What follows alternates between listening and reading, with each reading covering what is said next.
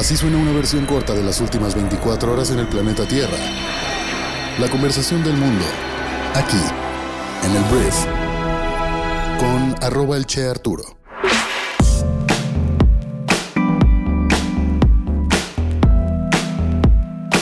Muy buenos días, bienvenidas, bienvenidos a esto que es el brief para este lunes 22 de enero. Yo soy Arturo Salazar, soy tu anfitrión y uno de los fundadores de Briefy y en este podcast vas a informarte con un resumen de las noticias que debes conocer el día de hoy para ser una persona bien informada. Muchísimas gracias por estar aquí y vamos a comenzar con esto que es el brief. Empecemos hablando de México y tenemos que hablar de una mujer que es la periodista Azucena Uruesti, que este viernes sorprendió a mucha gente que la sigue.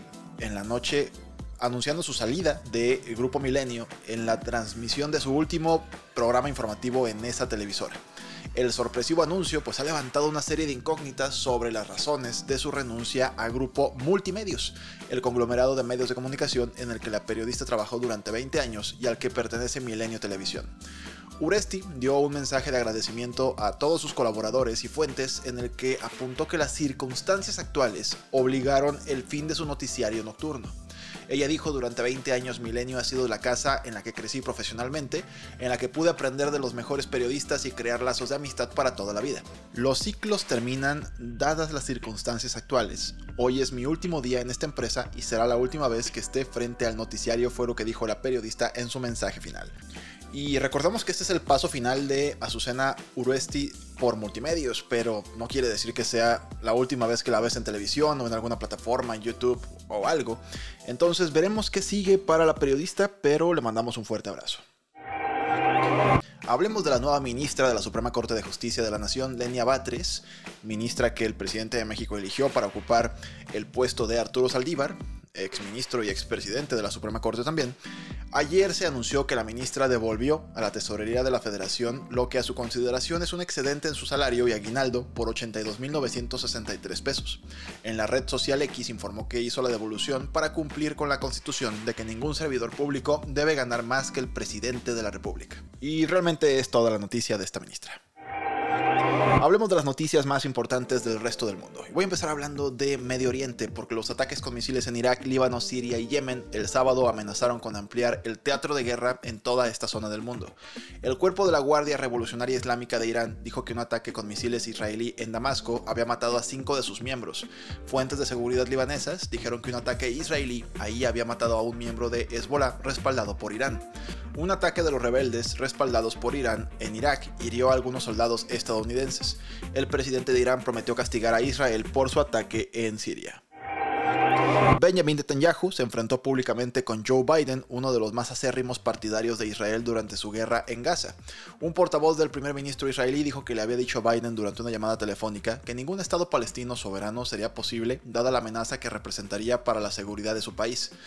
Todo esto a pesar de que Joe Biden había dicho pocas horas antes que la misma conversación había dejado confianza en que esa solución sería posible mientras Netanyahu estuviera a cargo, pero literalmente lo contradicieron. Ahora, hablemos de todo este conflicto en números, que son números obviamente tristes. Más de 25.000 palestinos han muerto en la franja de Gaza durante la guerra en curso entre Israel y Hamas, fue lo que dijeron este domingo funcionarios del Ministerio de Salud de Gaza. Según informes, otros 62.000 palestinos han resultado heridos.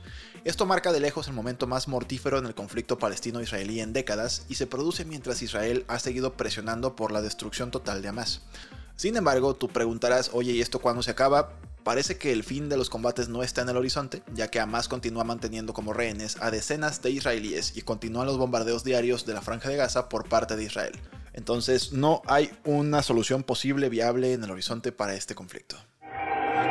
Vamos a hablar de la candidata presidencial republicana en Estados Unidos, Nikki Haley, que este sábado cuestionó la estabilidad mental del expresidente más naranja del mundo, el señor Donald Trump o Donaldo, después de que la confundieran varias veces con la expresidenta de la Cámara de Representantes, Nancy Pelosi.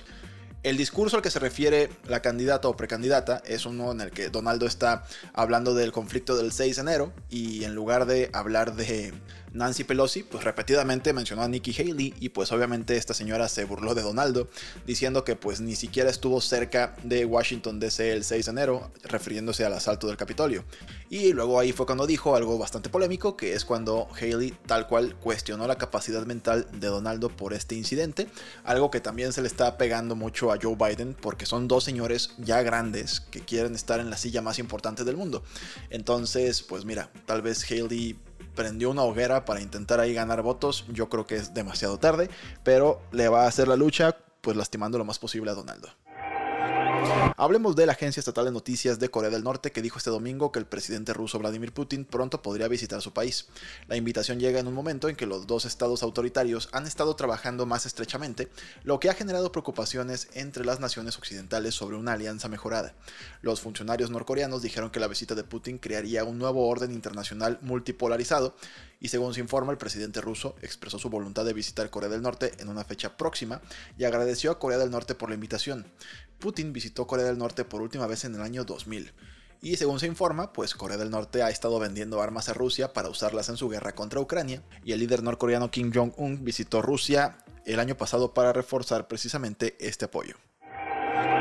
Según el alcalde de Donetsk, designado por Rusia, que es una zona de Ucrania que pues tomó Rusia y ahora dicen que es Rusia, Lamentablemente fallecieron 13 personas y al menos 10 resultaron heridas después de que las fuerzas ucranianas bombardearan la ciudad. La región de Donetsk es una de las cuatro del este de Ucrania que Rusia anexó ilegalmente el año pasado. Y por otra parte se produjo un incendio en una terminal de gas rusa en el mar Báltico. Los funcionarios afirman haber visto drones ucranianos en la zona y Ucrania hasta este momento no ha comentado sobre ninguno de los incidentes. Hablando de Ucrania, Volodymyr Zelensky, presidente de ese país, describió las afirmaciones de Donald Trump de que podría detener la invasión rusa en 24 horas como muy peligrosas y advirtió que se podrían hacer concesiones unilaterales a Rusia si Donaldo volviera a ser presidente de Estados Unidos. Donaldo se negó a describir su propuesta de paz, pero describió a Vladimir Putin, el presidente de Rusia, como un político inteligente que rápidamente se había apoderado de un gran pedazo de tierra con solo sanciones menores. Entonces, pues esto no le gustó a Ucrania porque dice Ucrania, a ver, ¿eso quiere decir que si me pones más sanciones, ¿puede entonces Rusia quedarse con mi tierra? Pues no sería lo ideal. Pero bueno, ya la gente, el mundo contra Donald Trump una vez más. En buenas noticias para la exploración espacial, la NASA recuperó el contacto con Ingenuity, que es su helicóptero de medio metro de altura en Marte, después de que una interrupción repentina generó temores de que la nave se hubiera roto. El diminuto helicóptero, que pesa aproximadamente lo mismo que una botella grande de catsup, aterrizó en el planeta en 2021, se perdió contacto con él antes, incluso durante dos meses el año pasado, ahora volvió a pasar, pero pues ahí andaba, no andaba muerto, andaba de parranda. Decenas de miles de personas, 50.000 solamente en Hamburgo, se reunieron en diferentes partes de toda Alemania para protestar contra el partido de extrema derecha Alternativa para Alemania. Las protestas se produjeron tras la revelación de que a finales del año pasado, altos miembros de este partido habían discutido planes para la deportación a gran escala de inmigrantes. El AFD, como se llama este partido, tiene solo 78 de los 736 escaños del Bundestag, que es el parlamento, pero las encuestas sugieren que es el segundo partido más popular del país.